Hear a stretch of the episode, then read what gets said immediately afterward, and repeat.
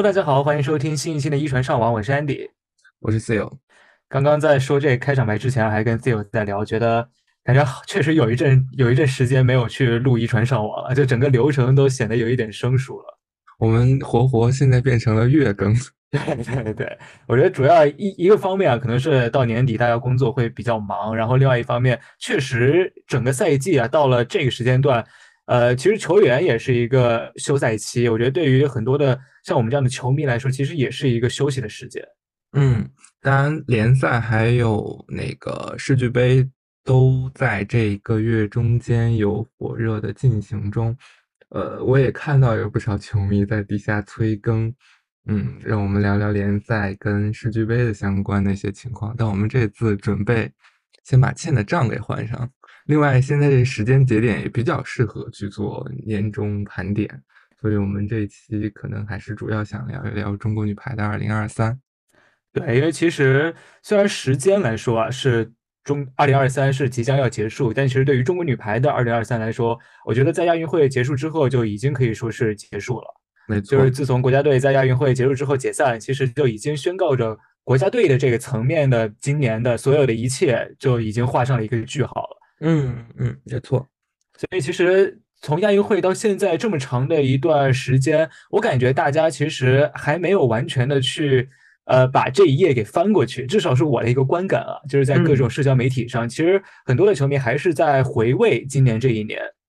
对，尤其是今天那个，因为各大社交平台也都在出年终盘点的那个回顾的总结嘛。嗯。今天是到了微博嘛，然后我刷到很多人。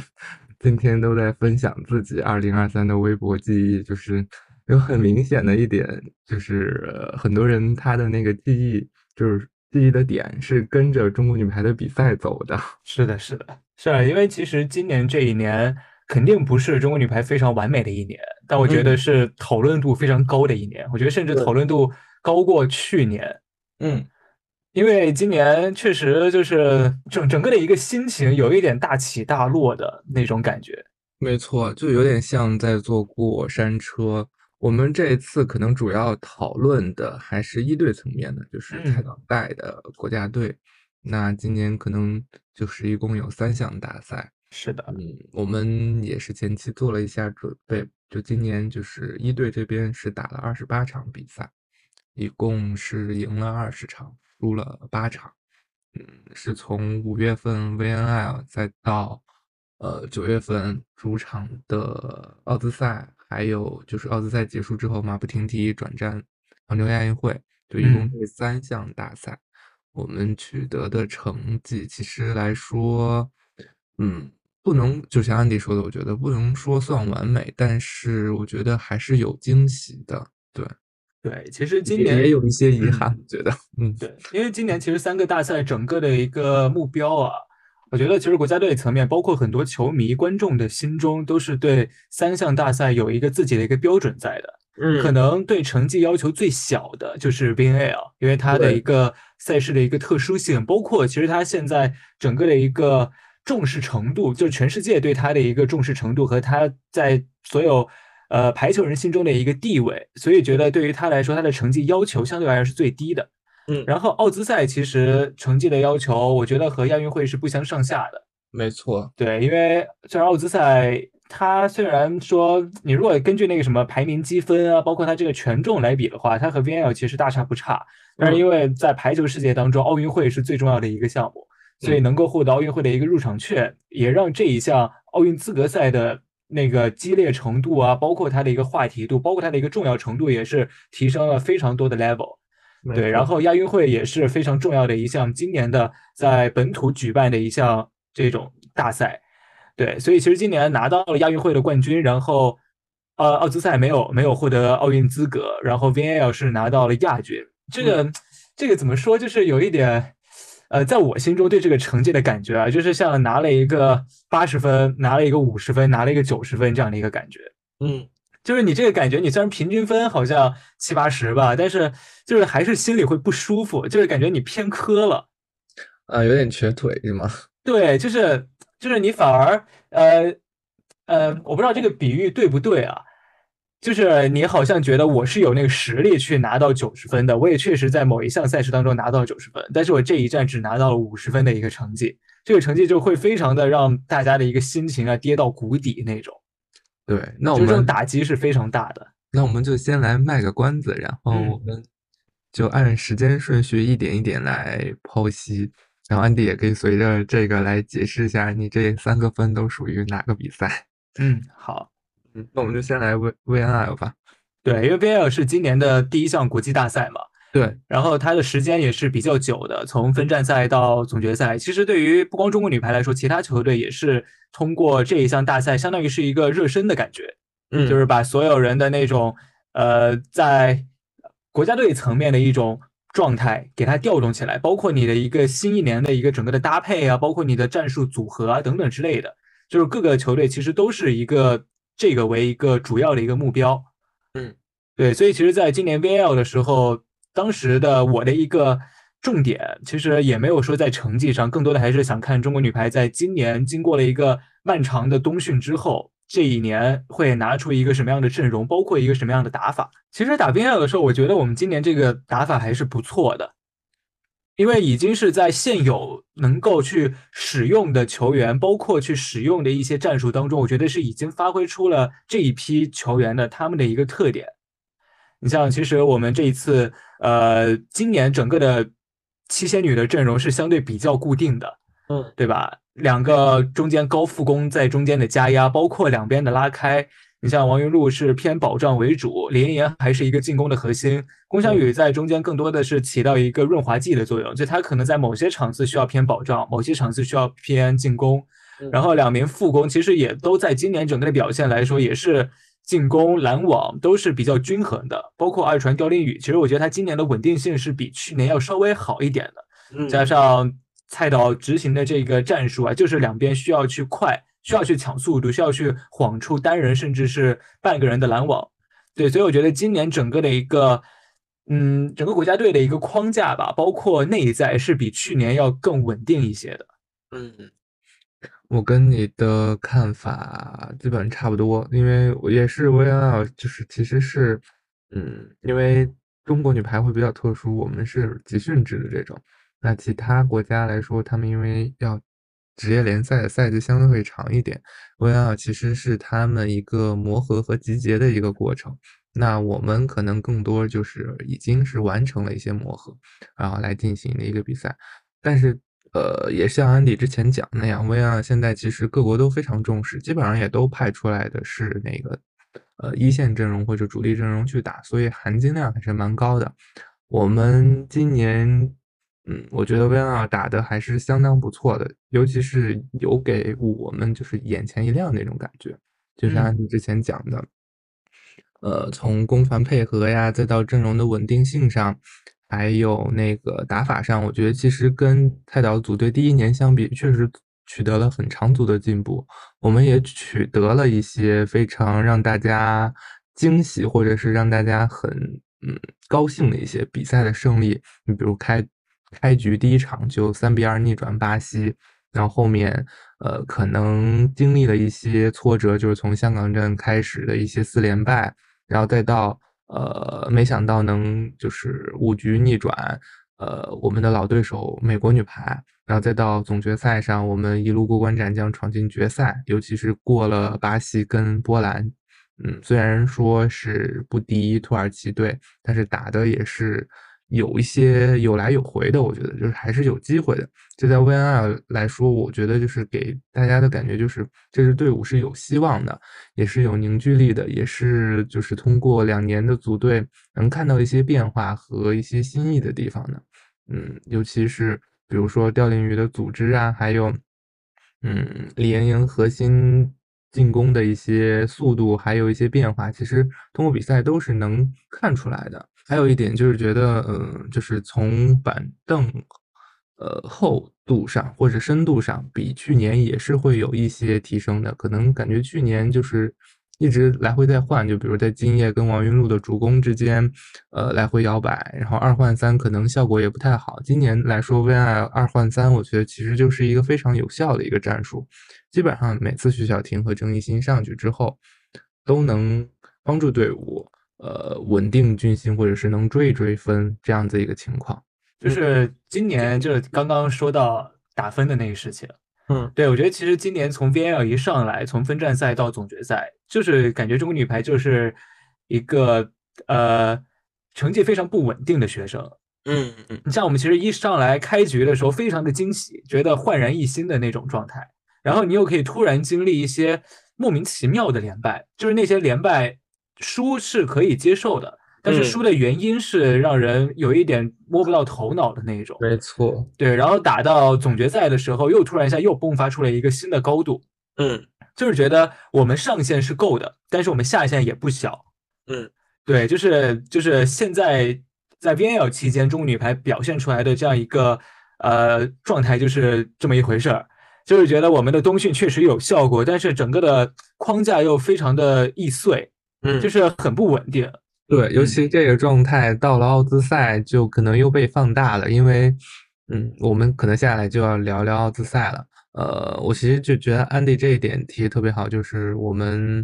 嗯这支队伍就是上线。就是你打的特别顺，或者是打的特别好的时候，其实你的这种战术打法，或者是呃这种能力，其实是见到谁都不怕的，就是都可以去跟他掰掰手腕的。但是万一自己可能哪一个环节做的不够好，就可能又会稀里哗啦输一些莫名的球出来。这一点可能就在奥兹赛上被放大了。我我们其实也因为奥兹赛，呃，相当于来说。是今年除了亚运会之外，或者说跟亚运会是同样重要的一一项比赛，但我们确实打得不好。呃，这个我们呃也也不偏袒队员，或者确实打得不好。那这次打的不好原因是什么呢？我们可能想今天在这儿去再去聊一聊。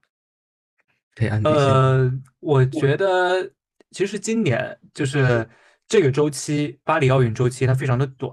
嗯。它比往年都要少一年，嗯，就你其实总共就四年的一个周期，少一年其实是少非常多的了。是的，对，很多很多地方都是，比如说，假如说，呃，我今年奥运会结束之后，我明年开始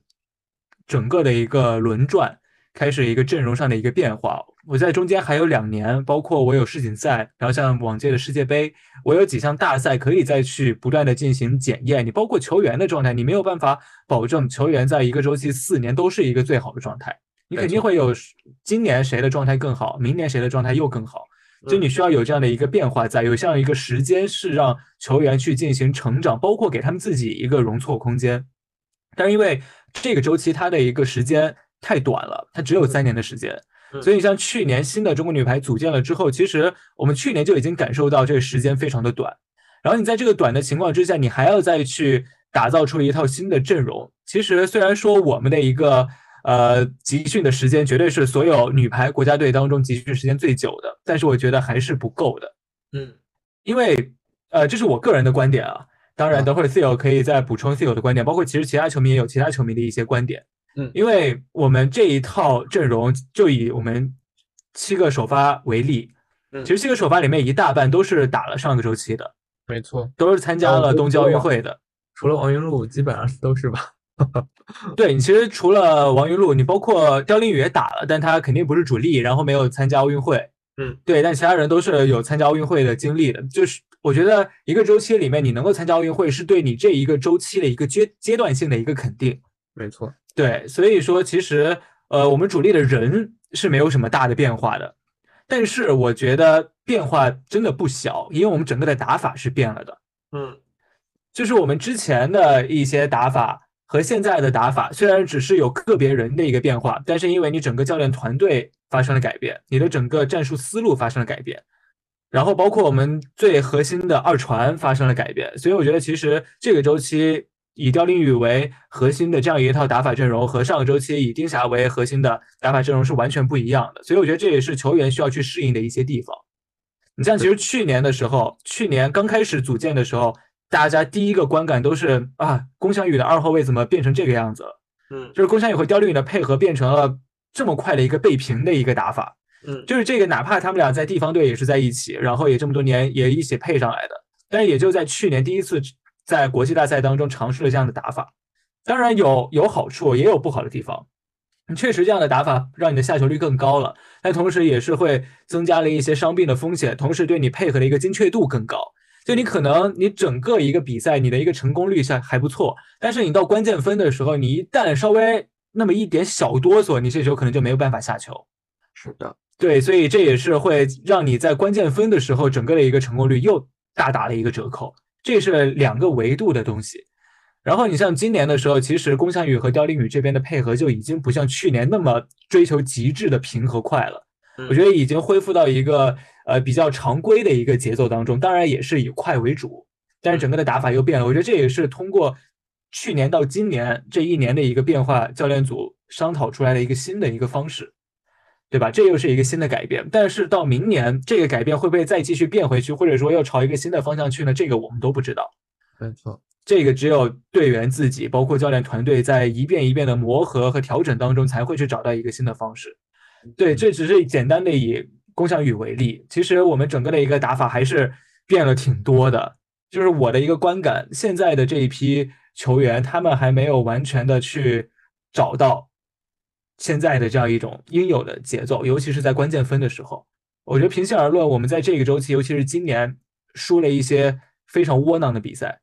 就是这几场比赛，就是完全是可以赢下来的比赛，但是在关键分的时候，无论是换人也好，无论是一些一次攻的组织也好，包括一些呃谁的承担啊，谁的一些分担，这两个不同的维度的东西，我觉得都做的不够上个周期那么好。这其实也是需要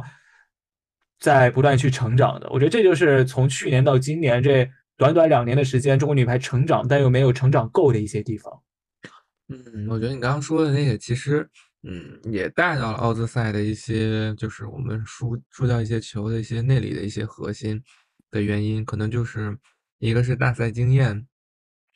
不够充足，另外一个就是大家在一起配合或者是信任程度。我我指的这种信任，不是说就是嗯，就是到了比赛场上，大家的那个要的劲儿，我觉得可能还差一点点。他的指的是这个，嗯嗯，所以。呃，我觉得可能奥斯赛这块儿，呃，相当于就是因为奥斯赛压力也确实相当大，八支球队其实只有两个出线名额，而且你在相当于是在一周多时间内要打七场比赛，那压力一定是相当大的。另外一个又是主场作战，所以就是种种因素结合在一起，而且对手也是非常拼的，因为这个。安迪之前也讲到，奥斯赛其实大家都是一个，嗯，就是急急眼的一种那种状态，就是可能一些弱队他就是想靠这个，你可能他就只有这一个机会来争夺奥运会的入场券，那他肯定会非常非常的呃要劲儿去打好这个比赛。所以这个时候我们又是为了要取得亚军的一个好的一些成绩，大家可能也会比较更针对性的来去。找我们，或者是来去布置我们，所以这个时候，只要你遇到一些压力，本身自己就有压力，再遇到对手的冲击，那反映到场上，就是可能有一些机会球，我们明明是在大好机会下给错失掉了。那我觉得其实都是多方因素促成的这个原因。那就这个其实是需要教练团队和球员们在今年好好复盘和明年去需要提升的一个地方。对，像我们其实今年，尤其是奥兹赛这一段时间，就感觉整个的一个观感啊，就举一个例子啊，就是可能不是一个真实的例子，就是我觉得中国女排很多时候都是感觉非常轻松，能够达到二十比十三类似这样的分数，嗯，但是转眼间十分钟过后，比分定格在二十三比二十五，嗯，这样一种感觉，就是我们有时候很多人，呃，包括尤其是现在的球迷，非常喜欢去看数据，因为现在的数据统计越来越规范，然后。花样越来越多，它其实能够从很多的维度去解释一些现象，包括我们去评估球员的一些表现。就是数据是一个非常好的一个工具，尤其是像对于我们这种体育解说员、体育记者来说，就是合理的运用数据绝对是一个非常好的帮手。但是数据这个东西又有时候它又带有一点欺骗性，然后它又带有一些的局限性。对，对你像其实有时候我们在比赛当中去看，呃。因为比赛是需要一个情绪带动，需要一个节奏感的这样一个事情。嗯，就你可能你在一上来拿到零比零开始拿到第一分，和二十四比二十四你拿到那一分，其实它的一个作用和你对整个比赛的一个走势是完全不一样的。对，但是它在数据表上只是体现在你加一一扣一中还是两扣一中这一件事情上。嗯，对，所以这是完全不一样。所以其实我们，呃，因为我现在手上没有拿到一个呃那个数据统计的表，所以如果呃有问题的话，其实听众可以在评论区给我们稍微指正一下。但是在我的记忆当中，中国女排在今年整个的一个成那个，我觉得一个效率其实是还不错的。尤其是你像我们今年刁丽宇的一个整个的组织还是以快为主，其实我们很多时候看这个刁丽宇的数据是非常好的。对，因为现在国际上对二传的一个评价的一个比较主要的一个标准，就是看你传出去这个球面对的是几人拦网。嗯，你如果面对的是双人拦网甚至三人拦网的话，其实就说明你二传传这个球传的不好，就是打引号的不好。嗯，就是你如果晃出的空门越多，或者说一对一越多，这其实在呃，国际排联现在的一些指标当中，会认为你这球传的越好，对，但是它这个指标确实是带有一定的局限性，因为我们打排球的人肯定都知道，你你一个球传过来，你你的传的舒不舒服，其实是对于你整个的一个下分率是很重要的，没错，对，所以包括我们一些攻守的成功率，其实在我印象当中都还不错，包括一些单项的排名上，其实很多我们的球员都能够名列前茅。但是我们又是老是会出现在领先的时候大卡轮这样的情况，嗯，我觉得就是有时候你在比赛当中你一口气没有顺下去，你被卡了两三分之后，我就觉得完了。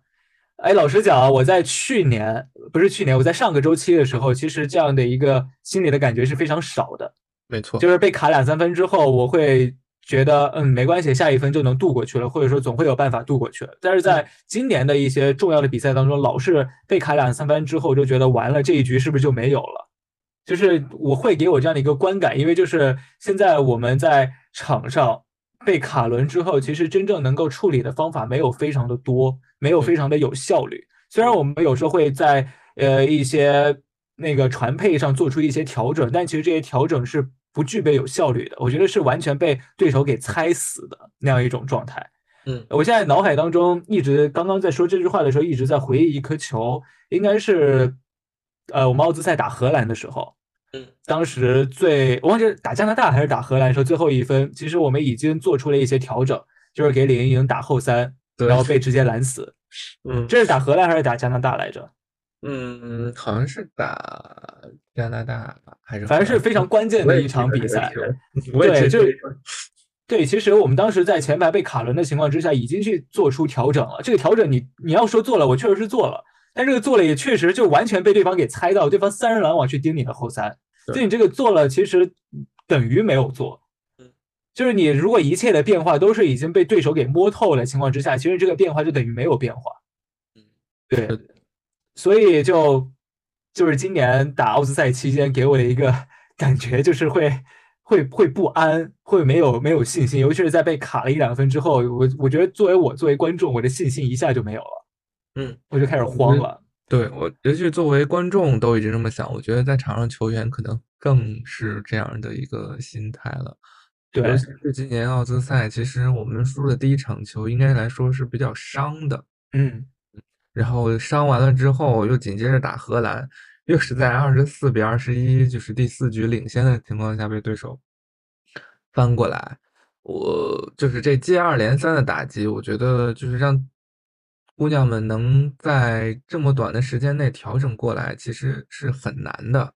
所以，我呃，我觉得这就是奥斯赛，其实就是一个连锁反应导致的一个结果，包括打多米尼加。你要说咱们是真的打不过吗？我觉得不是。嗯，你要说 VNL 那场输，可能是也是因为是，嗯，一直是处在呃处在前面，一直那个输球的阴影里。我觉得在奥兹赛也是同样的道理，就是呃球队的士气，再加上呃我们的一个状态，其实是处在一个比较低的一个地一个阶段里，所以这时候遇到他们，就是队员想使劲儿，可能使不出来，或者说使不到。特别好的一个地方上，能发挥出它最大的一个效果，所以就导致了这样一个结果，就是我们一个三连败的一个一个表现。呃，对，就是因为我们说我们上限非常高，下限又非常低。上限高就在于我们，就所有人都觉得，我觉得球员自己都觉得，我们是不是这几支球队真的是打不过吗？嗯，就是你完完全全是可以打过的。对就你不是说哪个球队是你觉得我我无论怎么努力我都打不过的这样一种状态，嗯对吧？就是就我觉得我我老实讲，就是我个人的观点，纯个人观点。我们在上个周期打意大利的时候，其实我心里是非常没底的。嗯我当时就觉得我们其实发挥的已经非常不错了，但是我们打意大利就是会比较难。就是当时我觉得意大利的综合实力是比我们之上，而且有点克我们。是对，但是今年其实打这些球队，我老实讲我没有这样的感觉，我没有觉得哪支球队是我们一定打不过的。嗯因为今年其实我觉得整个的一个呃世界女排的一个格局，没有哪支球队是一枝独秀的那种非常好的一种能力。就哪怕包括塞尔维亚，我觉得也没有到强到你没有人可以打败他那种地步。对，包括土耳其也是。对，所以其实我的觉得就是这些球队，我们我们输加拿大，我们输荷兰，我们输多米尼加，我觉得我们完全是可以去赢的。嗯，但是我们在中间，我们也是很多时候是取得一个领先的一个状态，但是最后我们又是没有拿下胜利，就是在中间的一些临场的发挥，包括是一些困难球的处理，这些非常说的是非常宏大的一些东西啊，但是我们就是做的不好，就是你没有办法拿下胜利，所以你的下限又非常的低。对，因为其实老实讲啊，就是你放在今年，除了中国女排之外，好像你想象不出第二支呃世界女排的球队老是在领先的情况之下被别人逆转，好像就是中国女排在今年这个 这个这个坑踩的非常多。是我觉得这个都不是不是一不是不是偶然的事件了，这就是一个真实存在的一个问题。嗯，我觉得这个其实是呃后面教练组或者队员们急需要去克服，或者是需要去捅破一层窗户纸，这个其实还蛮要命的。嗯，是的，嗯呃，领先的时候不会打球，嗯，就是你，我觉得还是我我个人的观点啊，内核就还是不够自信，就是心里还是没底，你知道吗？啊，就觉得啊，我怎么能领先了？就自己打球的时候，可能心里都有这种状态，哎，我怎么会领先了？就开始心里自己犯嘀咕了。那犯完嘀咕，你可能下面你可能自己就开始晕了。那晕开始晕了，可能就会出现一些莫名其妙的，或者是哪怕是一点点的小的一些误差，那可能这种就会要导致连锁反应，可能就是一攻传配合上一点点，可能就是零点一秒的一个误差，那就可能会导致这个一攻下不去，或者是发球的时候一个小的动作，或者是劲儿使大，或者是那个收手快了，导致下网，就可能会出现，往往其实就是那一个关键分，或者是就那一个球会。导致整场比赛或者是那一那一次比赛的一个成绩，所以我觉得，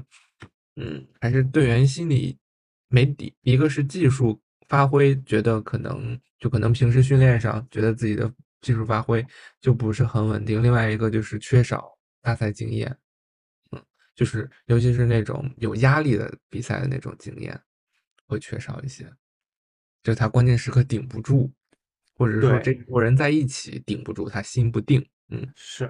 尤其是重要的比赛当中，其实大家发力的点都是在中后段。嗯，就是前面我可能先保证着我比分先咬住啊，或者怎么样，然后把重心就放在关键分上面。嗯，对。但是感觉今年中国女排整个的一个临场的表现稍微有一点反过来了。嗯，就是一上来确实打得非常的有朝气，非常的积极，但是一到后面就开始哆嗦了。嗯，就是有点大家都不。都不敢去承担的那样一种那样一种感觉，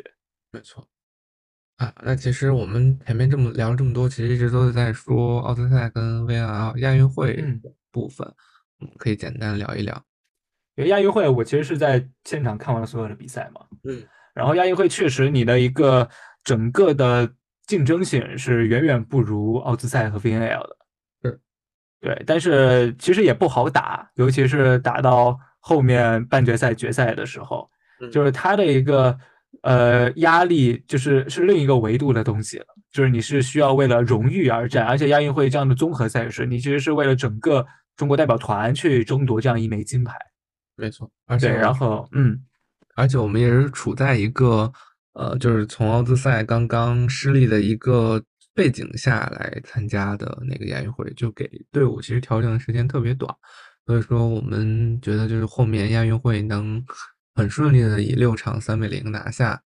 其实也蛮不容易的。一个是体能的考验，另外一个是心理的考验。你要说技术上或者是对手上能有多大的困难，我们其实都觉得还好，更多其实就是自身的一个调整跟发挥。对，因为我在亚运会期间去见到球员的时候，其实虽然我没有直接的问他们，但是我还是感觉到他们还是有心实在的。嗯，就是这个打击影响最深的就是球员自己。没错，就你如果你像我自己平时打打着玩，打些野球，我如果遇到这样的情况下，我都可能一个晚上睡不好觉那种，何况是这样如此重要的比赛，对于球员自己来说，这这个打击其实是非常大的，而且只有他们自己去可以消化。所以我觉得有一个亚运会在中间，呃，通过这几场干脆的胜利，包括拿到这样的荣誉，我觉得对他们来说是非常好的一件事情。因为如果呃那个国家队赛季在奥兹赛之后就戛然而止就结束了之后，我觉得他们反而没有一个发泄口，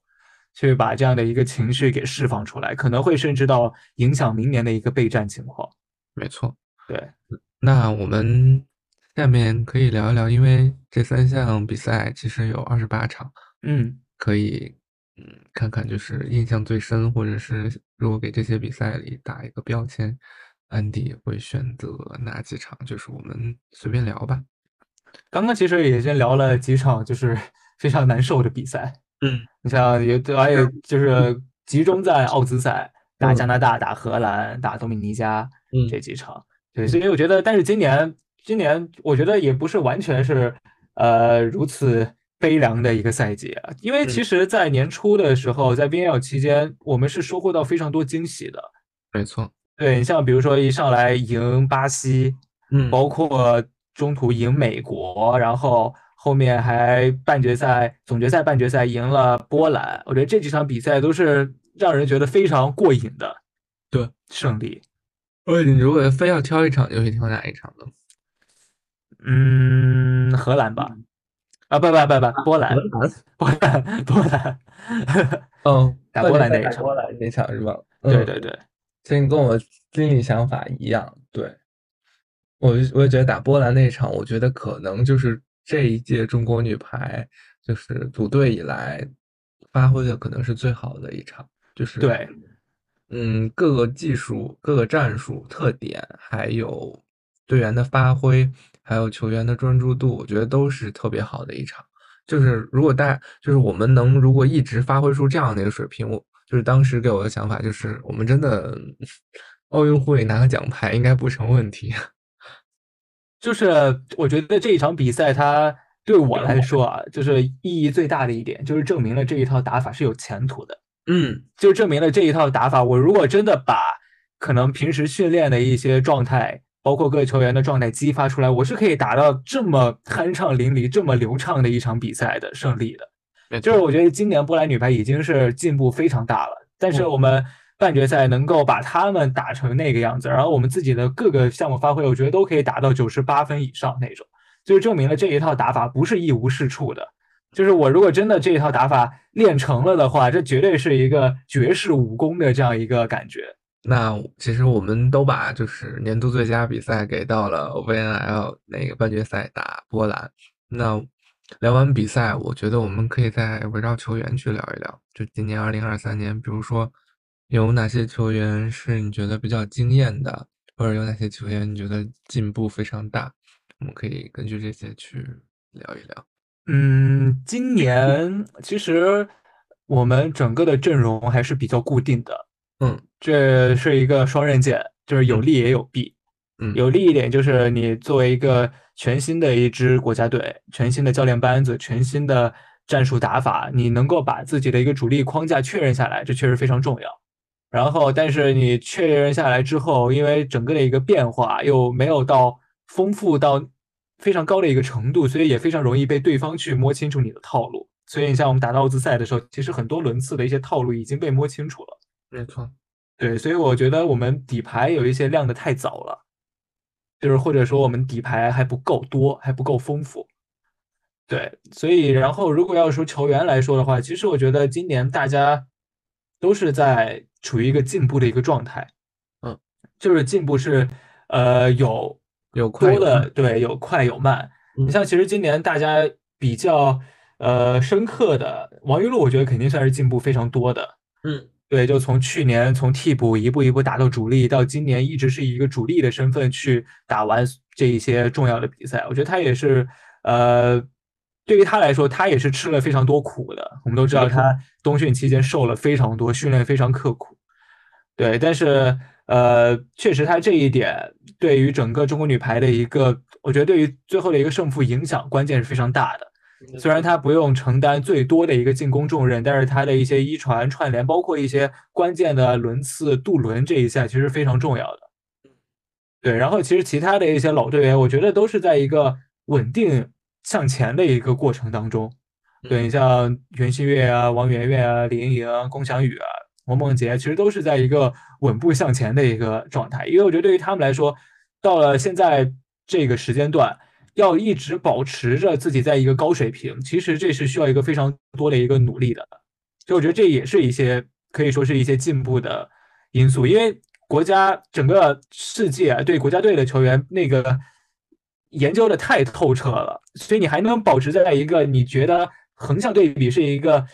平均的一个发挥，其实你是付出了一个更多的努力，你自己是要有一些新的变化的，在对方去给你。制造一些阻碍的时候，你能够拿出一些新的东西出来，这其实是非常不容易的一些事情。然后在一些就是新人嘛，对吧？像今年的，比如说吴梦洁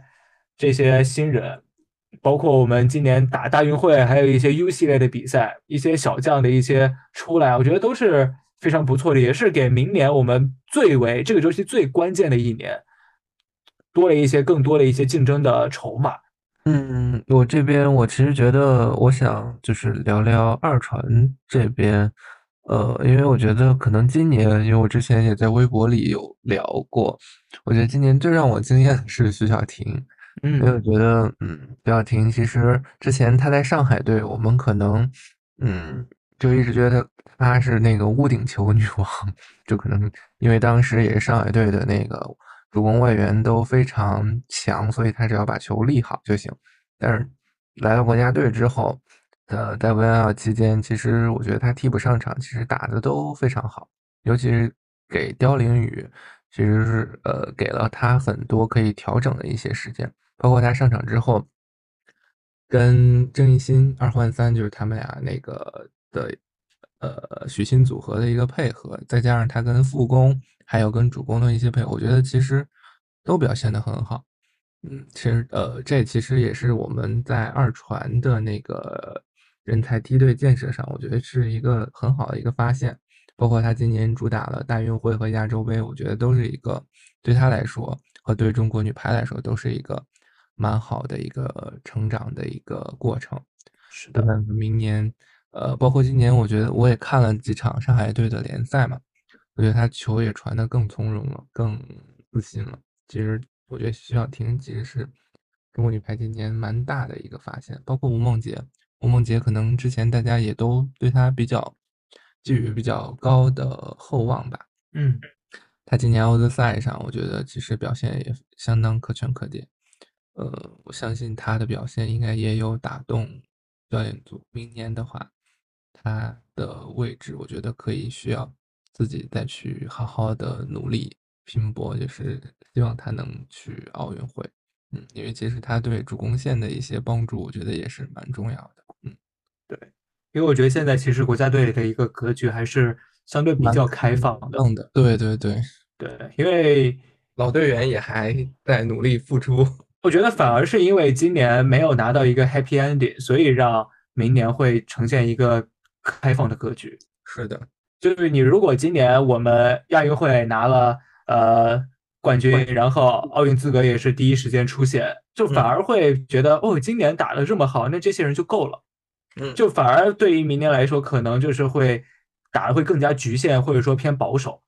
但是因为我们今年没有拿到奥运资格，就等于是今年的任务就是没有完成。